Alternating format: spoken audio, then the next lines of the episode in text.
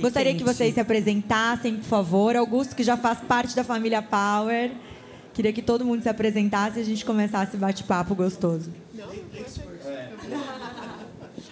Oi, tudo bem, gente? Boa tarde. É, meu nome é Stephanie. Todo mundo chama de Sté.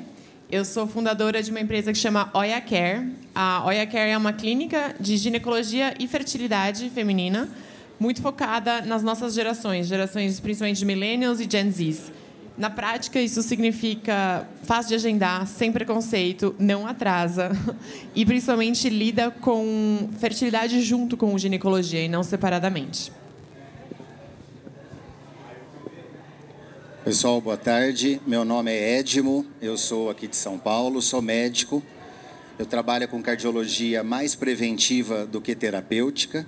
Sou cirurgião cardíaco também, de crianças e adultos, que é uma área super desafiadora e eu tenho trabalhado muito para transformar a cirurgia cardíaca em algo que não seja esse mito de algo agressivo, algo terminal. E também trabalho com nutrologia médica, tentando agregar conhecimento de nutrologia, cardiologia, para dar bem-estar e longevidade às pessoas. Boa tarde, pessoal. Sou Augusto. Obrigado mais uma vez pela, pelo convite. Prazer estar aqui com vocês. É, fui publicitário por 20 anos e hoje sou fundador e sócio da Vitamine-se, que é uma empresa de vitaminas e suplementos alimentares que tem dois anos e meio e está presente em mais de 5 mil farmácias em todo o Brasil. E aí, aí durante o, o processo aqui, eu vou contando para vocês. Obrigado, viu? Oi, boa tarde. Eu sou Ana Carolina, nome de guerra Ana Carol. Trabalho com comunicação e marketing de mercado de beleza, cosméticos já há 20 anos. E hoje eu estou como gerente de marketing e comunicação da Braé, que é, não sei se todo mundo conhece, é uma startup, é uma empresa de focada em beleza, é, shampoo, condicionador e várias facilidades para o mundo da beleza da mulher. E aí depois eu vou contar um pouquinho da história para vocês. Boa tarde. É um prazer estar aqui. Obrigado aí pelo espaço, né, pela oportunidade de falar. Meu nome é José, me chamem de Zé, por favor. Eu sou o diretor de estratégia aqui da, do grupo Chip. Eu sou médico de formação. Eu sou cirurgião de urgência e emergência e há 15 anos eu venho trabalhando na parte de gestão, principalmente de empresas hoje. Então eu fui fazendo um suíte de formação focado muito na parte de benefícios, saúde e bem-estar. Né? E também sou diretor da Associação Brasileira de Qualidade de Vida, que fala muito dessa parte de wellness, de well-being, né? E, e, e, é uma temática recorrente aí dentro do, dos nossos processos e também tenho a oportunidade de dar aula em, em pós-graduação é, no MBA da, sobre saúde e bem-estar nas organizações. Então, vai ser um bom aprendizado aqui com essa galera super fera que a gente vai conseguir trocar bastante informação e é um assunto que não é clichê faz diferença, tem impacto e eu acredito que a gente consegue mudar a realidade de instituições, de comunidades, de pessoas, quando a gente tem um investimento no, com foco certo em saúde e bem-estar dentro né, da, das comunidades e sociedades. Eu quero agradecer a vinda de vocês aqui, por essa vertical nova que a gente abriu do Power, trazendo, como estava falando há pouco, é, sobre saúde e bem-estar, que é, um, é, muito a ser debatido, né? E a gente está com grandes profissionais aqui para falar. E quero que cada um um pouquinho conte para a gente abrir esse debate quais são as práticas que vocês têm usado é, para ajudar a trazer essa informação hoje para as pessoas que consomem o conteúdo de vocês ou né, o business de vocês.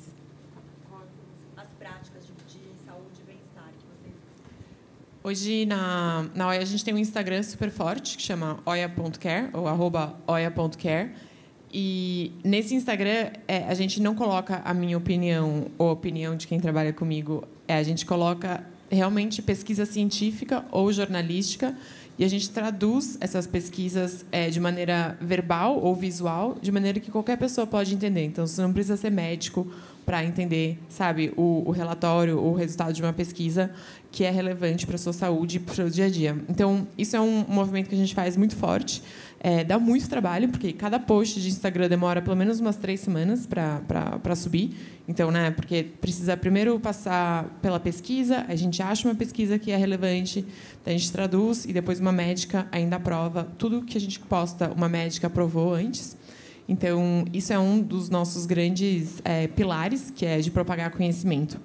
E o outro, que é, faz parte do segundo pilar, que é cuidado, ou propagar acesso a cuidado de saúde, é dentro da consulta, ou enquanto você está numa consulta com uma médica da OIA, você vai conseguir entender o que está acontecendo com você. Então, o médico não vai falar assim, ah, toma pílula X. Não, é tipo, Vamos discutir a sua vida. Como é que você está? É, olha, faz sentido isso, faz sentido aquilo. Então, junto, dado o seu contexto de vida e também a sua biologia, então o seu corpo, é, o médico junto com você toma uma decisão. E aí depois da depois da consulta você recebe um relatório que é basicamente um PDF todo bonito é, com nossa identidade visual, mas também com um resumo do que você discutiu com o médico, porque muitas vezes acontece que você chega em casa ou chega no próximo médico, você não lembra direito o que você discutiu no outro médico. Você acha que você lembra, alguém te faz uma pergunta e você fala, putz, não lembro direito. Então, isso também é uma outra maneira da gente propagar o conhecimento e principalmente o autoconhecimento. falando de fertilidade, depois até quero que você faça esse push também. Claro, é, fertilidade historicamente é aquele negócio no canto escuro, né? Ninguém está olhando. Aí de repente vira o maior problema da, da vida da mulher, principalmente acho que das mulheres da nossa geração, mais ou menos que, que que enfim não, não ensinaram ninguém ensinou a gente a olhar para isso e de repente vira um tema é, então o jeito que a gente trouxe isso para mais para o centro realmente foi o nosso primeiro serviço que chama descoberta da fertilidade. A descoberta da fertilidade na prática ajuda a mulher a entender aonde na linha do tempo da vida fértil ela está se ela está bem no começo se ela está no meio se ela está no fim e quais são as opções para a vida dela. Então é, se ela de repente está focada na carreira e não quer nem pensar em filho, mas está mais no final da fertilidade, de repente faz sentido pensar em congelar os ovos. Mas nada é urgente e nada é imediato, normalmente. Né? Mas faz sentido começar a olhar para isso antes de virar um problema, antes de virar um problema de infertilidade. E isso a gente faz hoje é, com um exame de sangue, onde a gente manda uma enfermeira na casa da pessoa e depois, quando sai o resultado do exame, a gente faz uma consulta com um dos nossos médicos é, para ajudar a interpretar esse exame. Porque esse exame não é binário, não é tipo fértil infértil, é um como se fosse um termômetro, uma temperatura. E é muito difícil para quem não aprendeu isso né, na faculdade, como um médico, é realmente entender o resultado desse exame. Fora que esse exame é só um ponto, né, porque tem também o contexto de vida da pessoa. Ela é casada, não é casada, quer focar na carreira, não quer. Tem, tem várias outras perguntas que não são só dependentes do corpo da pessoa, que ajudam ela a tomar a decisão. E, então é isso. E. O que mais que eu ia falar dessa? Ah, o que é muito importante dessa descoberta da fertilidade é que é discreto, você não precisa contar para ninguém. Parece bobo falar isso, mas é muito importante. Por exemplo, então, o exame de sangue, muita gente pede para fazer numa salinha de reunião no trabalho, porque não quer falar em casa que está olhando para isso, sabe? Às vezes mora com o namorado, marido, ou esposa, namorada, ou até com os pais, seja qual o motivo, muitas vezes a pessoa ela tem um pouco de receio de contar que está olhando para a fertilidade dela é, com quem ela mora. Ou até no trabalho, né? Assim, às vezes ela, a pessoa não quer, putz, se alguém no trabalho descobrir que eu estou olhando para minha fertilidade, eu vou ser demitida, porque né, é, vou engravidar ou não, eles vão achar que eu vou querer engravidar ou não. Então, isso é muito importante, que você consegue acesso a essa informação é, de maneira super discreta, sem sair de casa, se você quiser, é, e de maneira muito construtiva, educativa.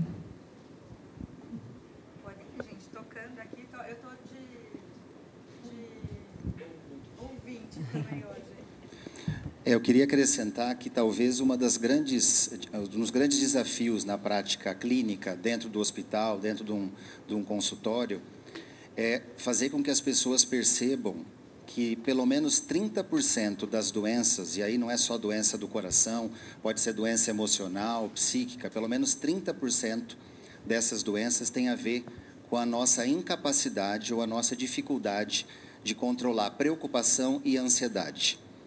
Nós vivemos aí a pandemia da Covid, mas nós temos uma outra grande pandemia até então sem solução, que é a pandemia da ansiedade, do estresse excessivo pelas preocupações, do burnout que várias pessoas já enfrentaram.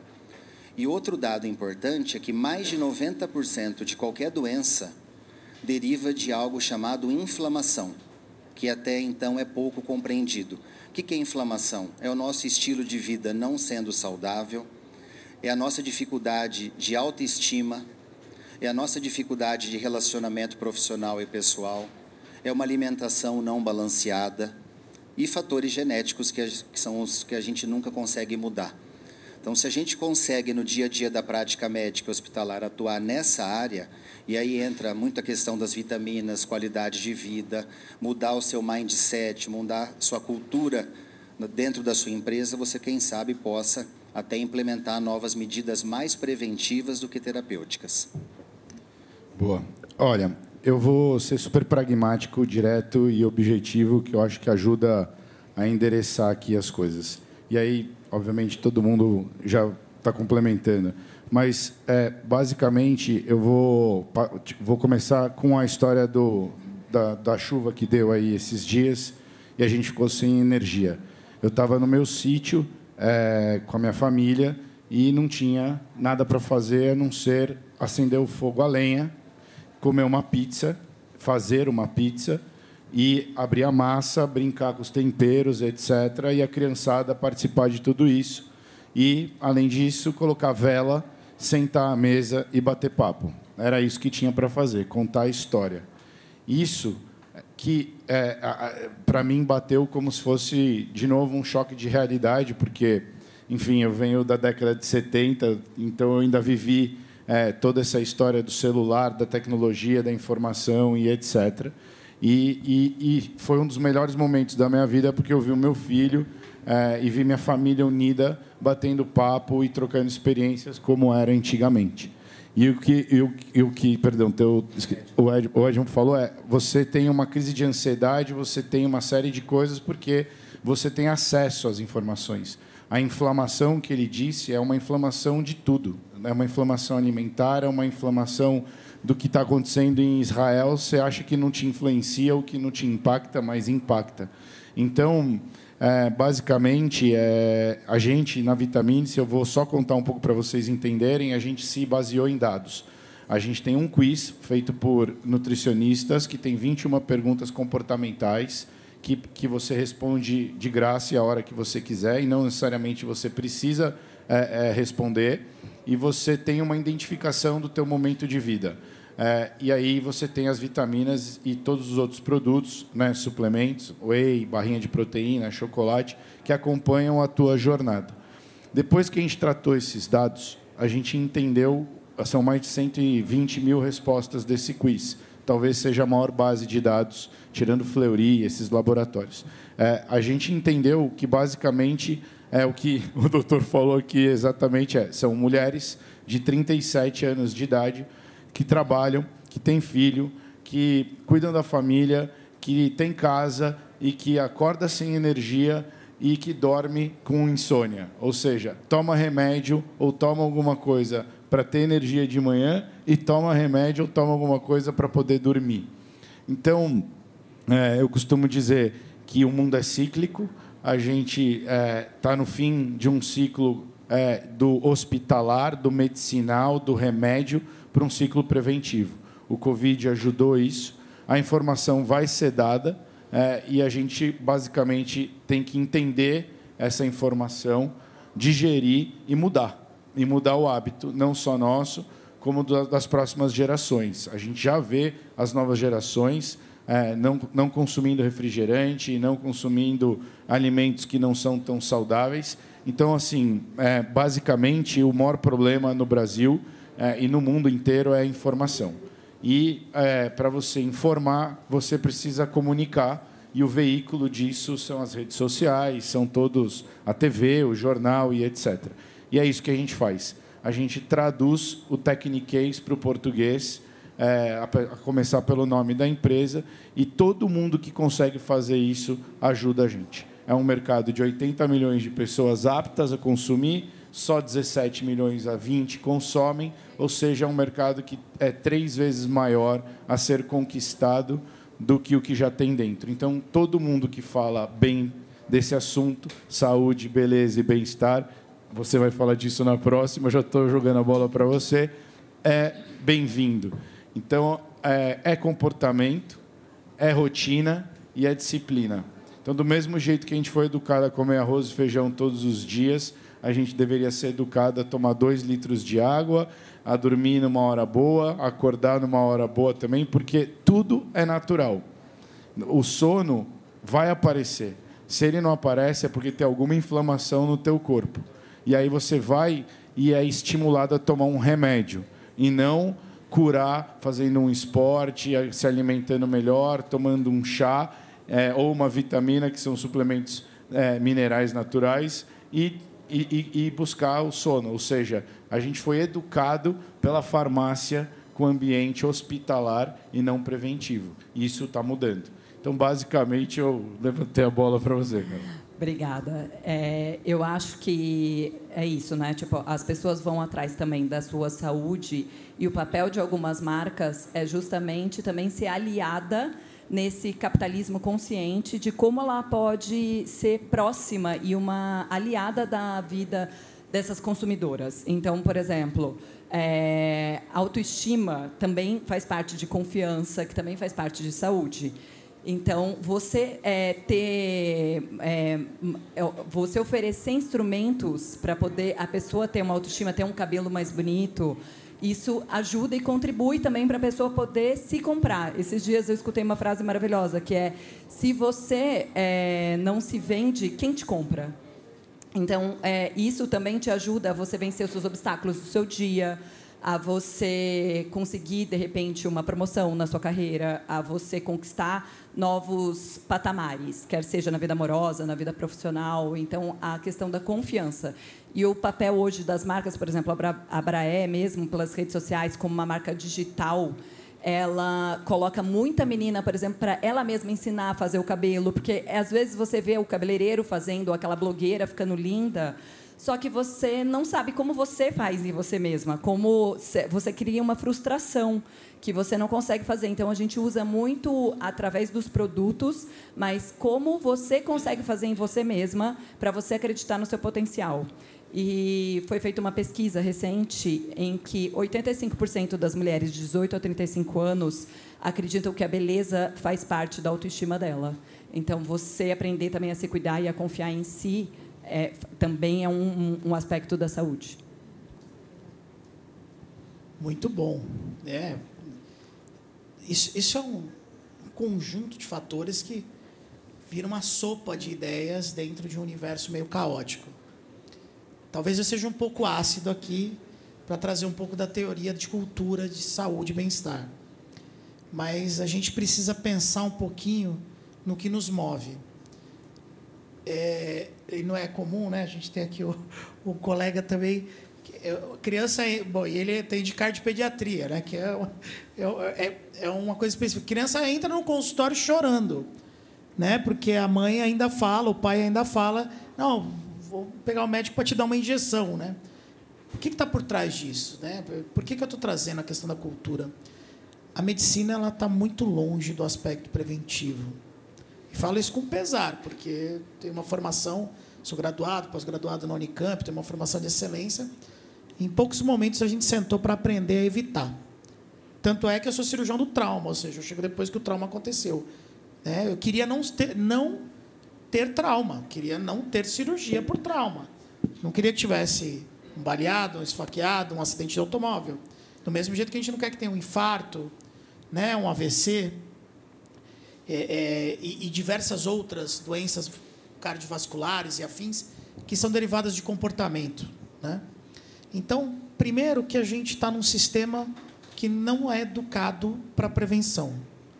Segundo, a gente remunera por doença. Então, não é plano de saúde, é plano de doença. Aqui, por exemplo, na Chip, a gente tem um trabalho hercúleo junto aos clientes para implantar medidas preventivas, porque isso exige um pouco de investimento. Não estou falando investimento em dinheiro, é tempo, é capacitar a liderança, é estar tá junto, é, é falar desses aspectos que a gente está falando hoje.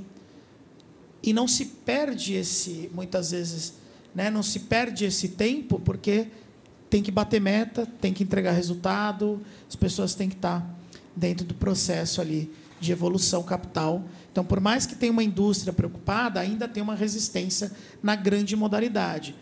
Quase, né, mais de 70% dos planos de saúde são empresariais. Vêm das empresas que pagam para os seus funcionários. Se essa cultura não perpetuar, a gente está falando de mais de 40 milhões de pessoas. Está falando entre 43 e 44 milhões de pessoas. E a gente tem 160 milhões de pessoas que não têm plano de saúde. E que rito preventivo ela tem desde da escola, social, cultural, em casa? Então, é, é um dever para quem investe na cultura e na parte também atacar esses fatores. A gente precisa letrar. Essa vertente né, de saúde e bem-estar é um compromisso social. Então, eu fico super feliz de estar aqui num sábado com vocês trabalhando um assunto que é provavelmente não é mais para a nossa geração, é para a próxima. Porque a gente já é resultado daquilo que, que veio embutido nas nossas. Então, o que, que a gente deixa para o próximo? O que, que a gente leva para o mundo? O que, que a gente carrega como obrigação? Então, se a gente tiver o dever de facilitar, né? tomar água, mas economizar água, para ajudar em todo o ecossistema, você gerar na tua cabeça de que a tua alimentação, de que teus hábitos, de que seus relacionamentos podem, de fato, evitar muita coisa. É, você foi muito preciso quando você falou, pô, tem a guerra lá, tem um, um, o trânsito, aquela buzinada, aquele movimento de incivilidade que ou você fez ou que você sofreu, altera todo o seu dia. Então, o que, que a gente tem né, dentro da cultura de saúde e bem-estar que eu acho que é impactante? O dever de todo o dia ter que reforçar entre as pessoas de casa, entre as pessoas que a gente se relaciona, entre as pessoas dos nossos, dos nossos ambientes de relacionamento, o que é prioridade. E o que é prioridade para a gente hoje? É acumular hábitos saudáveis para chegar entre a quinta, sexta década com capacidade de enfrentar exatamente o processo de envelhecimento. E a gente está tão desgastado com tudo isso que a gente, o que era para estar sendo usado para o bem, a gente usa como um fator reverso. É aquele negócio, a diferença entre o remédio e o veneno é a dose. Então, do mesmo jeito que a gente tem uma plataforma fantástica da OIA, né, um, uma iniciativa de foco, embelezamento, empoderamento, a gente tem um celular na mão de uma criança de 10 anos que está retardando o processo cognitivo dela. Isso vai impactar a dificuldade de comunicação, a dificuldade de interação, de absorver outros pontos. Então, também tem um processo. Principal causa de retardo de fala hoje, nos consultórios de fonoaudiologia, antigamente era deficiência neuro, neurolinguística. Agora é neurocomportamental. É bizarro. Eu tenho, falo com, com propriedade, eu tenho um sobrinho, é filho do meu irmão, que ele hoje está, é, é, diagnosticou cedo, ele tá, fez dois anos de idade, sem aquisição de fala. Fez uma avaliação criteriosa com neurologista e tudo, né? Porque eu falei, poxa, até desconfiando que pudesse ser um processo autístico excesso de tela, diminuição de contato social. Ele deixou de adquirir linguagem no, do primeiro para o segundo ano de vida. Então, por que eu estou falando isso, tá, gente? Nós passamos por um processo de pandemia. E, esses dois anos amputaram socialmente, cognitivamente, uma geração inteira. A gente vai ter dificuldade de reposição quando a gente fala de saúde e bem-estar no longo prazo. Por isso que eu falei que ia ser um pouquinho ácido. Por que, que eu acho? A gente tem que correr atrás do prejuízo sempre. Todo espaço para falar que isso é prioridade, que a gente precisa valorizar as iniciativas, trazer isso para o debate, é importante. A gente tem uma empresa dentro do grupo Avos, do, grupo Chip, que é a Avos, que faz atendimento de telemedicina e, e planos para pessoas que não podem ter o, o acesso. E lá tem as linhas de cuidado preventivas. É menos de 2% da utilização. 95% da utilização é pronto-socorro digital e consulta com problema já instalado, porque a gente está sempre olhando o problema já que já chegou. Então, tem que ter um olhar para o outro foco, tem que trazer para o meio social esse debate, tem que criar dentro dessas novas gerações a necessidade de acumular osso, acumular músculo e acumular cérebro até os 60 anos de idade. Essa é a nossa missão principal. Se essa próxima geração fizer isso, a gente salva todo o resto. Então a gente tem uma missão aqui muito importante de salvar esse movimento e, e provocar isso, né? O resto vem a rebote, né? O resto cria-se oportunidade. O resto foi o que a gente falou. A informação está aqui, está fácil, é usar do jeito certo, né? Então então, eu quis trazer um pouquinho de pimenta para a nossa conversa. Desculpa. Tá? Maravilhoso. Tá? Não, até porque eu acho que a gente está falando de assuntos aqui muito legais. Tipo, a gente está falando sobre fertilidade, que é um assunto muito debatido hoje entre nós mulheres, eu posso dizer com propriedade, porque quero ser mãe e congelei meus óvulos algum tempo atrás.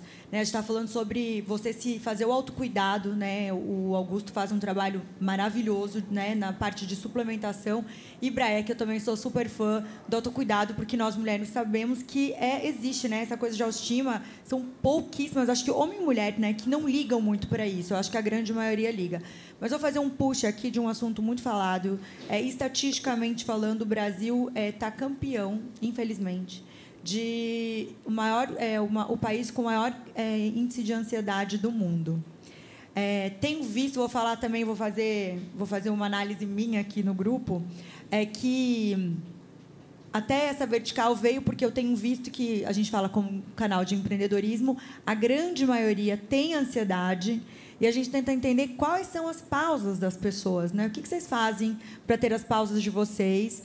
E, e, qual a importância que, e como que fazer para mudar esse quadro de ansiedade, que eu acho que é legal a gente falar e debater sobre esse assunto. Quando eu vi a estatística, fiquei assustada, mas eu comecei a olhar em volta de mim a quantidade de pessoas e amigos que tomam ou remédio ou buscam ajudas, porque realmente eu acho que, como você disse, é, pós-pandemia acabou dando até um, um volume maior sobre isso. Bom, eu posso falar sobre um pouco do papel, como a marca pode contribuir, porque eu acho que, na verdade, o processo de autoconhecimento da, da ansiedade é um processo individual. O que para alguns funciona, que pode ser uma meditação, que pode ser um tempo é, assistir um filme prazeroso, alguma coisa para outros pode não funcionar. Então acho que é um processo muito de você se conhecer e saber o que funciona para você, para você se desacelerar e entrar no eixo de novo e tudo mais. Mas eu acho que o papel das marcas nesse sentido e a Braia entra dentro disso é como você pode, por exemplo, ajudar a pessoa a economizar tempo.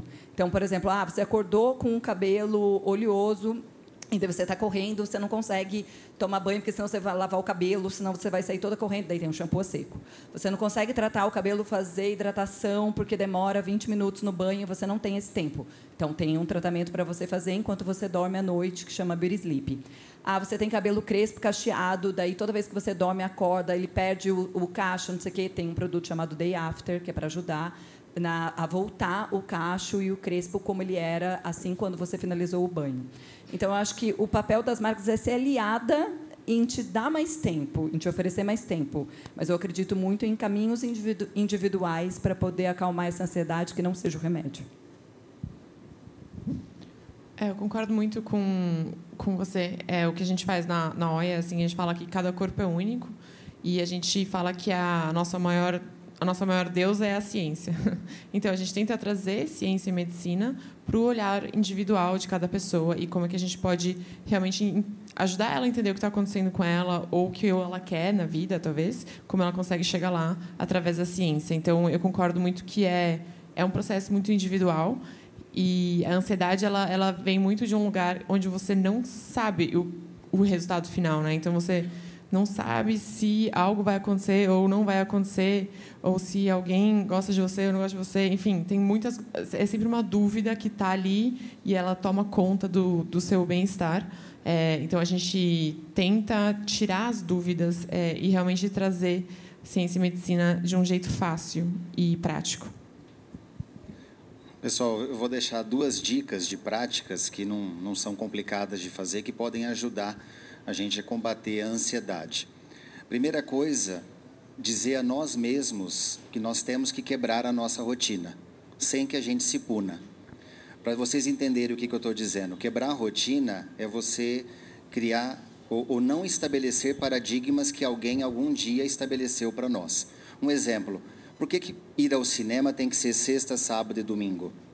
Seria um pecado ou um crime se eu resolver ir ao cinema numa terça noite? Isso é quebrar um pouco a sua rotina. Porque senão você vai ficar fazendo o caminho de casa, trabalho, trabalho, casa, sem perceber, sendo consumido por algo muito grave e estrondoso que chama-se rotina. Então tentem exercer isso. Eu falo muito isso no consultório como das, uma das formas para controlar a ansiedade. Porque a pessoa espera ansiolítico, antidepressivo. Claro que a gente, em alguns momentos, tem que usar até para inibir problemas secundários do coração ou de outros órgãos. Mas tentem primeiro quebrar a sua rotina e não se punir. Talvez aquela questão do workaholic, que eu tenho que trabalhar muitas horas, eu preciso ter essa quantidade na minha vida, será que isso não está se tornando um pouco relativo já? E a gente tem que rever a nossa vida em relação a isso? Será que não é mais produtividade, mais qualidade? Então pensem nisso. Uma outra dica, pode parecer simples o que eu vou falar: aprendam a respirar. Se você for analisar todas as ciências milenares, inclusive as lutas marciais, as ciências que os antigos deixaram para nós, eles sabiam respirar de forma adequada. Não é a respiração aqui que nós estamos tendo, essa respiração é o mínimo que é para sobreviver. Mas se vocês aprenderem a respirar, vocês vão ter menos dor, menos tensão, vocês vão se preparar melhor para o dia que vai se iniciar, para o dia mais difícil, para uma circunstância hostil que se coloca na vida de vocês. E aí você pode fazer ciclos de inspiração, seguido de ciclos de expiração, ciclos de parada respiratória de 5, 6 segundos e exercitar isso cada vez mais. Você pode respirar com os olhos fechados, com os olhos abertos. Procure observar o quanto isso, de forma barata e simples, vai mudar a sua produtividade e vai combater a sua ansiedade. Antes de uma apresentação, antes de uma reunião, antes de uma decisão que você tem que tomar. Eu acho essa uma das perguntas mais difíceis de, de responder. É, tem um seriado recém-chegado na Netflix chamado Blue Zone, Zona Azul. É, é um cara que deu a volta ao mundo pedalando de bicicleta e ele resolveu estudar é, os cinco lugares onde tem mais pessoas com 100 anos de vida e onde a morte é mais atrasada. E ele está fazendo toda uma, uma, um paradigma, uma história e um diagnóstico de quais são esses itens. É, eu acho que para o que já tem, já é consequência, né? A gente tem que tratar da causa. Mas é, eu digo que pelo que eu vejo, do que eu circulo, e não é pouco, pelo, pelo Brasil e pelo mundo, é, falta muita, muita coisa assim, você não desejar ser o que o outro é. Então, isso é o problema do Instagram, esse é o problema do tal do metaverso. Chegou ao ponto de achar que você desenha um boneco idealizando quem você gostaria de ser para viver um mundo virtual só que, no fundo, quem põe a comida na boca somos nós, quem sai para a corda todo dia somos nós. Você né? sabe que tem gente que leva é, o boneco virtual para dermatologista e fala, eu quero ficar assim. Então, tipo... é, é, e, e, e, as, e, a informa, e eu acho engraçado porque a informação, né, eu, eu tenho uma história maravilhosa. Eu estava vendo o site antes de a gente começar. É, eu tenho um monte de amigo de infância, desde os meus, sei lá, cinco anos de idade. E aí a gente estava olhando e poucos chegaram com o cabelo como o meu. E aí eu falo, mas você sabia que tem shampoo anti-oleosidade, tem shampoo anti-queda, tem shampoo é, com biotina que faz crescer, tem shampoo disso, tem um monte de coisa, tem shampoo para barba, tem... Falei, cara, você tá, tá na tua frente. Aí um deles falou, ah, cara, já estou casado, já está dado o negócio e tal. Então, isso é cultural. Eu falo, é cultural. Então, assim, a tem melatonina, que é o hormônio do sono à disposição para você desestressar. Tem o triptofano, que aí já é mais puro ainda, que te dá toda a calma. Tem um monte de, de, de coisas. Mas, no fundo, é, a gente é consumido pelo, pelo automático. Né? É, ou não para para respirar, não se dá o direito de é, viajar. E, assim, falar hoje workaholic eu já não sei mais, não é mais um workaholic como era antigamente, entendeu? Tem o home office, tem o cachorro, aí você para para pensar e fala assim, puta, como é que é a indústria pet? O cara não quer ter mais filho, o cara quer ter cachorro, gato, papagaio e gasta mais dinheiro com o cachorro, com o gato, com o papagaio do que com si próprio. Então, tipo, é uma inversão de valor, de novo, tudo pautado na mídia. Antigamente tinha a novela das nove lá, das oito, das sete. A mulher usava um laço vermelho na cabeça. No dia seguinte estava todo mundo de laço vermelho na cabeça. É, o menino do lá o, o, de volta para o futuro um dia apareceu com a cueca Calvin Klein no, no meio do filme. Até hoje a cueca do Calvin, da Calvin Klein é usada. Então assim o mundo é voltado para o idealismo e não para você mesmo, né? Adoro porque o Augusto, além de tudo, é, é marqueteiro. Então, ele sabe muito bem, fez altas campanhas, devassa e tudo mais, do mercado, que são super famosas, antes de ter a, a marca dele. Então, a gente já está aqui também, sabe, de dois ambientes muito bons aqui. E, para terminar, a fé. A fé acabou. Você não vê mais a fé no dia a dia, você não vê mais as pessoas indo a qualquer fé que seja. Então, perder a fé, não falar da fé mata essa molecada. Então, por exemplo, eu levo meu filho pelo menos uma vez, eu, eu faço oração com ele todos os dias e levo meu filho pelo menos uma vez por mês num, num culto moderno, que não é o padre que fala, cada um escolhe o teu, ele tem livre para ser qualquer um, qualquer um que ele escolhesse eu ia apoiar. E, e o diálogo, o, o, amor, a verdade. Então, assim, de novo, é, isso aqui matou, matou para o bem e para o mal, né? Então, precisa, eu de verdade deixo para os médicos que assim, o que a gente pode fazer é comunicar e dar e dar subsídio, né, de beleza, de autoestima e de, de, de, de prevenção e blá, blá, blá. Agora depende de cada um absorver essa informação, né? Eu eu estava com uma ideia no começo das falas e eu vim mudando Super legal de falar por último é isso. É, que você conclui, né? Que, que, que aí você fica em cima do muro, você não vai nem para lá nem para cá, né? Mas não, olha só que coisa interessante. Quem aqui da, do, de vocês está escutando o WhatsApp com áudio acelerado? Depende. Depende. Eu, então, no dois ainda, gente. então, Primeiro que eu odeio áudio. Acho que a pessoa manda áudio, é. ela não deve mandar áudio, ela deve mandar mensagem rapidinha ou ligar. Porque ninguém mais liga para ninguém. É isso. Áudio, eu tenho pavor de áudio. Eu, áudio, eu vou no 2 exatamente por isso. Olha só que interessante. A, a, minha colocação é: o que, que a gente fez com o nosso tempo? Primeiro é isso. Você manda o áudio.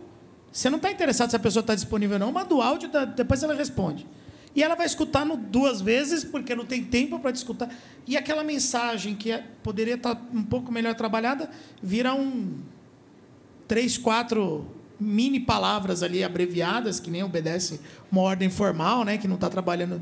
Então, assim, é, eu acho que esse é um ponto para a gente. Tudo, a ansiedade é o que, que a gente fez com o nosso tempo. O principal fator é onde é que a gente está conseguindo parar. E aí entra a respiração, entra o culto, aí entra o embelezamento, aí entra o cuidado personalizado, entra, entra tudo. Porque é, tem alguns artigos interessantes, vou falar da parte de saúde, tá? A parte médica, ela renovava. É, é, vou, só para vocês terem uma ideia, existe, em relação à língua brasileira, a medicina ela tem mais ou menos uma vez e meia a quantidade de palavras específicas que a língua brasileira tem. Né? Para você aprender medicina no seu todo, é praticamente uma vez e meia português. É, do técnico, isso, exatamente. Do tecniquez ao mais do dia a dia ali para você explicar, tudo isso é, é uma vez e meia. E aí, como é que isso funciona? Esses termos e, e a ciência, para você é, é, ter uma atualização praticamente de um volume inteiro de dados que você tinha na medicina, você demorava lá na década de 50, 15 anos, mais ou menos. Quando chegou na década, no começo da década de 90, você já demorava menos de 5. Quando a gente atingiu os anos 2000, advento, internet, não sei o quê, isso caiu para um ano e meio. Pasmem, para a gente dobrar a quantidade de informação de saúde, dobrar em volume de informação hoje, vocês têm ideia de quanto tempo a gente dobra o volume de informações de saúde no mundo? Nossa, vou chutar Chuta, dois chuta meses. Hã? Diminuiu para um ano. vou- 52 dias. Uau, quase, hein? Você chutou bem. A gente tem tempo para ver isso? Então, assim, primeiro, eu acho que a gente. É, é, para isso que tem que ter ainda a- a- a- esse tipo de negócio. Tem que estar preocupado em dar o acesso, a informação, para gerar o tempo, para que as pessoas possam usar o tempo de uma forma adequada. E hoje, o que a gente mais faz é aniquilar o nosso tempo e ficar entupindo com um monte de dado, que muitas vezes é desnecessário. Então, tá aí. Lá na minha primeira fala da cultura, a gente precisa saber onde a gente expõe as nossas, as nossas pessoas, as nossas crianças, porque enquanto a gente ficar não tendo tempo para observar isso, a gente só vai mudar, o eixo de ansiedade só vai aumentar. O, o- o exemplo do- da pizza, da, da luz de vela. Quando você está num ambiente desse, o tempo não demora para caramba. Você olha lá, ainda é oito da noite. Fala, nossa, achei que fosse meia-noite já. Não sei se vocês já tiveram prazer. Eu faço, eu gosto muito, né? Eu, eu, eu mexo com o cavalo, então eu, eu- direto eu chego arrebentado, não deu nem nove da noite. Falei, pô, que, que, que bom. Aí eu fiquei cinco horas sem chegar perto do celular. É completamente diferente. Então, tem alguns hábitos que a gente vai precisar resgatar. Tem alguma. Existe uma obrigação dentro desse mercado em dar o, o- a gente usa muito o termo, né? O amigável, friendly. É, tem que ser rápido para servir aquela informação e dar um conteúdo de qualidade. Porque outra coisa, a gente fica consumindo um monte de fake news, né? E f- tenta empurrar de tudo quanto é lado. Então, é um outro fator de poluição que a gente tem que começar a evitar. Eu não uso rede social por alguns motivos. Eu uso WhatsApp e uso LinkedIn. Eu adotei esses dois. Eu venho de uma corporação que, por compliance, a gente não precisava usar e não adquiri o hábito. Né? E eu vejo em casa quanto que me sobra de tempo em algumas coisas. É um exercício super bacana. E eu- porque eu estou no carro, tá? Minha esposa passando. Eu sei mexer em todos, porque está todo mundo mexendo do meu lado, né? E até porque eu recebo alguma coisa ou outra nesse sentido. E, e assim, me atualizo três, quatro vezes por dia de notícias sem precisar olhar aquilo. Foi uma técnica que eu usei. Ah, não, eu vou acabar com. Não, não é isso não. É o uso consciente, o uso moderado dos canais de acesso. Eles deveriam estar também. Então, por exemplo, com meu filho de 12 anos, ele tem um tempo lá de trava para cada aplicativo. Então, ele já tem, ele não vai abusar. É 10 minutos para isso, 10 para aquilo, né? porque você ajuda também na primeira fase de acomodação a não fazer esse tipo de uso abusivo. A gente é analógico na grande maioria. A gente nasceu antes do celular na grande maioria. Essa geração, né, de 2000, mais ou menos 2010 para frente, ela é toda digital, eles são nativos digitais.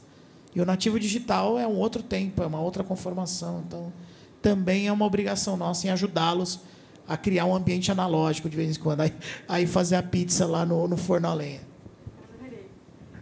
Quero perguntar para vocês todos hoje em dia como que, como que vocês enxergam o- essa parte. Né? A gente está com médico aqui, está com, com empresas que cuidam de bem-estar. Hoje em dia, quando a gente está falando tanto de pessoas quanto na parte corporativa, qual é o ponto de vista de vocês? Como que ajudam as empresas hoje, né? ou as pessoas né? que, que trabalham, trazer mais bem-estar para elas?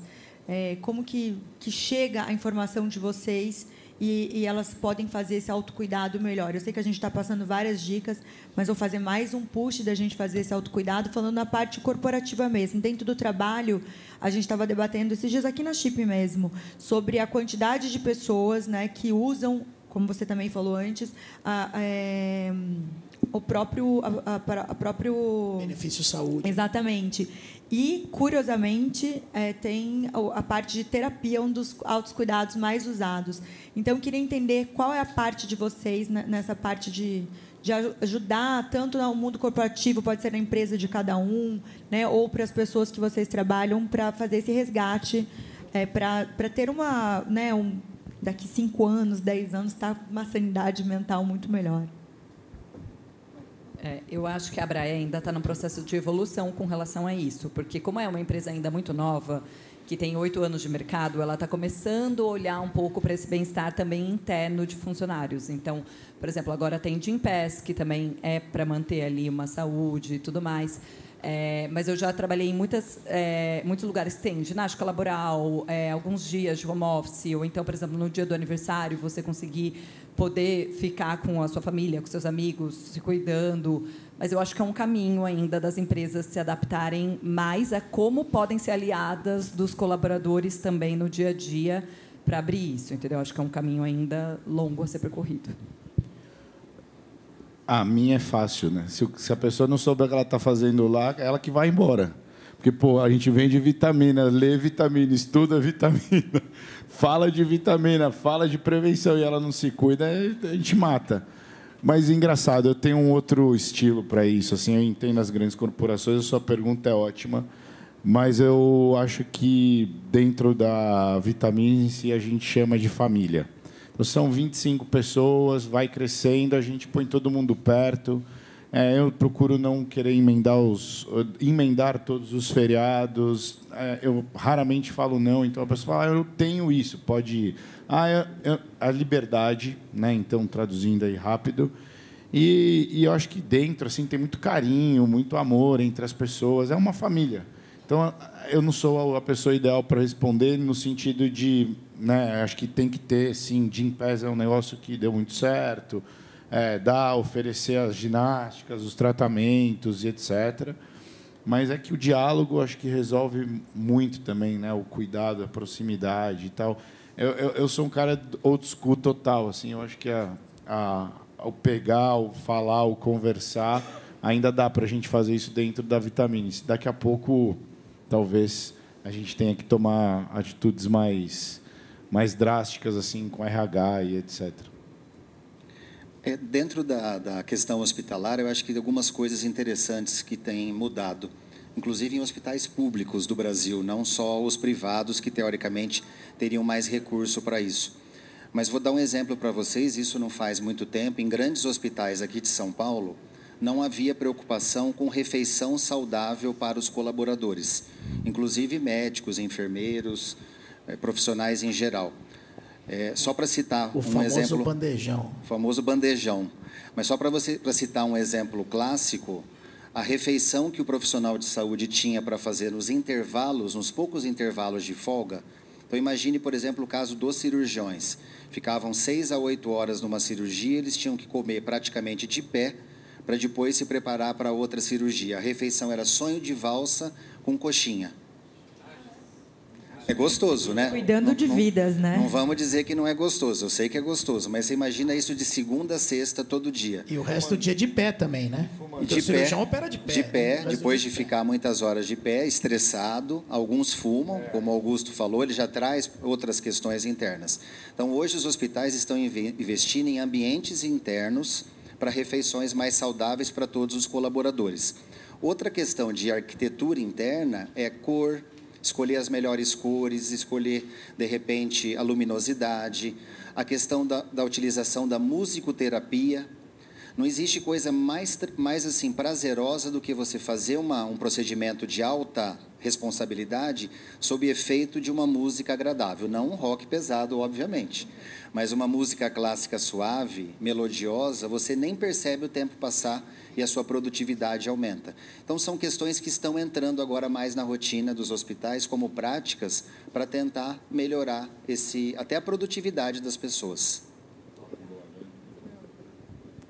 É, na OIA, assim, pensando como empresa, né, e o que, que a gente faz com as pessoas que trabalham lá, acho que começa, que nem você falou, pelo amor, assim, é, assume-se que o outro tá lá de boa fé, de boa índole. Então, por exemplo, se ele pede para tirar à tarde ou pede para emendar um feriado, não, é muito raro dizer não. Assim, não tem um, não tem porquê, porque você sabe que no limite a pessoa está querendo o bem do trabalho dela, né? Não é que ela está pedindo isso por algum mal, má índole. Então, eu acho que esse é o princípio básico para todo mundo que trabalha lá.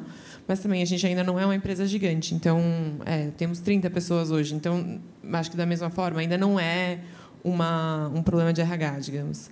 É, a outra coisa que, que a gente faz é tipo que nem Jim Pass também, Zen Club, tarará, todas essas coisas ajudam, mas é realmente lembrar por que, que a pessoa está lá, sabe? Então, por que, que você está aqui, sabe? Você quer estar tá aqui e hum, isso é ligado com amor, né? E o por terceiro ponto que eu ia trazer é a gente falou bastante de como a tecnologia é prejudicial para gente, mas eu nunca acredito no movimento unilateral. Tudo que acontece para um lado acontece para o outro também. Então, por exemplo, é, se, se, a tecnologia é ruim para um lado, deve ser muito boa para o outro também. Então vamos flip it, sabe? Vamos dobrar ela nela mesma. Então o que que ela pode, como é que a gente pode usar ela para o nosso benefício, sabe? Então, por exemplo, de repente a pessoa quer trabalhar uma semana na praia. Tá, é, às vezes dá, às vezes não dá, e quando dá, de repente é possível. Então, assim, é um jeito mais conhecido, né, hoje em dia, principalmente depois da pandemia, de usar a tecnologia, na verdade, pro, pro, a favor do bem-estar. Então, eu acho que tem muito espaço para usar a tecnologia a favor de bem-estar e realmente para otimizar tempo. É, o problema é que aí o tempo, o que, que você faz no seu tempo vago? Fica no Instagram? Daí talvez não é a melhor ideia. Mas eu acho que do mesmo jeito que ela traz é, coisas nocivas, ela também traz coisas positivas. Explorar essas coisas positivas, na verdade, eu acho que é o melhor antídoto para a própria tecnologia. Tá ficando sempre saideira, hein? é, eu vou trazer uma experiência. Eu fiquei 14 anos como executivo de uma multinacional, tinha mais de 40 mil vidas. E nos últimos sete anos, nós ganhamos lá quatro prêmios nacionais de qualidade de vida e mais um prêmio de empresa psicologicamente saudável e foi indicado pelo Top of Mind, é uma empresa de estrutura e logística, foi indicado como referência de saúde corporativa. Então, assim, é, eu vivi isso dentro de uma empresa gigante que tenta promover saúde e bem-estar e que impacta os colaboradores. E, e, e hoje a gente faz muito isso aqui na Chip, como mantra: não existe receita de bolo. Cada empresa, cada comunidade, cada realidade, cada momento, porque pode ser que agora né, a vitamina está no momento que daqui a dois anos ela vai precisar de outros. Não pode não ter alterado nem o número de pessoas, mas o volume de informações, de contratos, de, ou até o momento financeiro, econômico, tragam novos desafios. Então não tem uma receita de bolo hoje pronta Existem vários dispositivos, existem aplicativos de desde mindfulness para relaxamento com essas técnicas, é, é, como a gente citou aqui. Existe todos esses aplicativos com informação e plataformas super adequadas. Então, você tem um ferramental. Onde que está o pulo do gato? Você precisa fazer um assessment da condição de saúde. E nisso já engloba até a saúde psicológica. Existem várias ferramentas hoje no mercado que ajudam a triar e ter aquilo. Então, por exemplo, a gente colocou na nossa plataforma da Chip, até falando, hoje a gente tem mais de 500 mil vidas embarcadas dentro da corretora Chip. A gente cuida de mais de 4 milhões de vidas no cartão saúde da Avos. Né? Então, a gente tem um volume de informação muito grande e o que, que a gente busca? Então, por exemplo, cliente que vou usar a experiência da Chip, que eu, eu trouxe muito da minha vivência profissional para poder estar tá, tá ajudando aqui. Você acessou o aplicativo, no teu onboarding ali, no primeiro acesso, você já faz um assessment de saúde. São cinco, seis perguntas que você nem notou que você respondeu e que te ajudam já a ter um termômetro de como está a regulação do seu estresse, da sua alimentação, do teu comportamento social e assim por diante. E ali você consegue gamificar e trazendo a pessoa para ela ir respondendo com o tempo mais coisas. E dela você extrai os cuidados. Então a gente sabe se a pessoa é hipertensa, a gente sabe se ela é diabética, a gente sabe se ela fuma, a gente sabe se ela pratica atividade física, e aí você põe ela numa linha de cuidado, que dentro dessa linha de cuidado tem o Gympass, pode ter um programa de saúde mental. Então a gente oferece para os nossos clientes hoje uma solução para customizar. Já foi a época que a gente chegava como corretora, ah, porque eu tenho é, a, a, ginástica isso, a, a sessão daquilo, o quick, o quick message, tudo isso é ferramental muito bacana. Mas pode servir para uma pequena parte, uma coisa vai servir para uma pequena parte da população e outra coisa, né, ali para aquele é, nicho que é separado. Vou trazer uma situação de como a gente mais erra do que acerta dentro do corporativo. Então, tentativa e acerto é importantíssimo também né, nesse sentido. E tem que ter a parceria. Então, uma corretora, uma operadora de saúde precisa ajudar as corporações a tentar e também medir algumas coisas. É, eu trabalhei onde as pessoas tinham muito movimento de caixa. Troco errado impactava direto no movimento ali, era complicadíssimo. Era um fator crítico de sucesso. E aí veio, né, aqueles ultra especialistas de final de semana. Não, jogo de xadrez vai melhorar porque tem um artigo assim, assim, assim. Então, fazer um piloto. Aí fizeram um piloto, 100 pessoas ali, seis meses jogando xadrez nas horas vagas, virou uma brincadeira legal entre eles, era estimulado. Né? E a gente, nossa, que bacana, vamos publicar. Na hora que pegou os dados, piorou o troco errado. Então, assim, tem coisa que não é só do fator psicológico, saúde, é intrínseco do negócio. O fluxo de veículos de pedágio aumentou tanto que o troco errado aumentou junto. Então, tem coisas intrínsecas de negócio, né? Vai ter um boom da vitamina isso não tem, porque ele vai ter que lidar com a correria. Ah, Brasil, não sei o quê.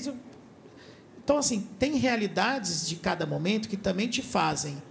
Para um pouquinho, eu preciso ver essa situação. É loco regional, é temporal, é vertical. Não, essa é uma condição longitudinal. Estava falando hoje, né? Estava comentando, a gente, eu cheguei a operar uma, uma empresa nos Estados Unidos que o turnover era 75% ao ano quando a gente assumiu. Como é que você cria cultura? Como é que você leva a saúde e bem-estar se três quartos da sua população renova em um ano? Também tem essas características do negócio que a gente precisa. Então, o, o olhar, ele é um olhar um pouco amplo, né? E, e o sucesso depende do líder estar tá focado em cuidar, em olhar o amor, em se identificar, em ele se solidarizar e ele levar esse assunto. Porque o, a epidemia da distração é tão constante que não é só saúde que a gente está falando, é segurança. Tropeça, cai da escada, é atropelado, é um acidente do trabalho, é uma invalidez parcial, é um óbito. Então, é, é, essas questões vão muito além do que a gente enxerga. Uau! Quero abrir para perguntas. Vocês têm perguntas, alguém tem dúvidas, pode falar, por favor.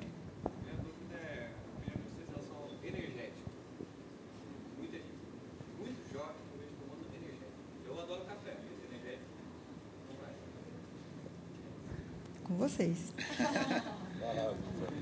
É, esse é, um, esse é um, é um ponto importante. Os energéticos eles têm mais problemas do que benefícios. Se você considerar que o energético ele tem riqueza em cafeína, tal como o café, em outros produtos estimulantes, como por exemplo uma outra substância conhecida taurina. Se você não souber individualizar essa utilização, o que é individualizar? A reação orgânica de cada um de nós frente a esse produto ela é variável.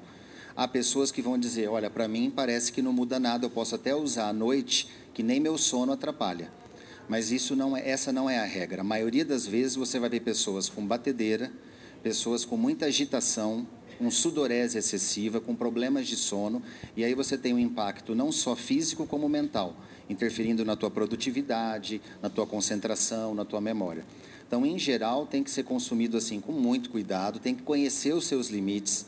E esse é um ponto interessante porque nas festas em geral, hoje há um hábito isso leva à morte súbita com muita frequência em pessoas jovens, lamentavelmente, que é misturar energético com bebida alcoólica e às vezes alguma droga ilícita também.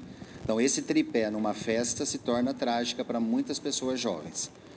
Então, não vou, não vou aqui contraindicar, logicamente, mas deixar assim muito ponderado para vocês esse cuidado, não só nós aqui adultos, como para adolescentes, filhos, filhas que acabem se, se influenciando por esse hábito mais alguma, gente?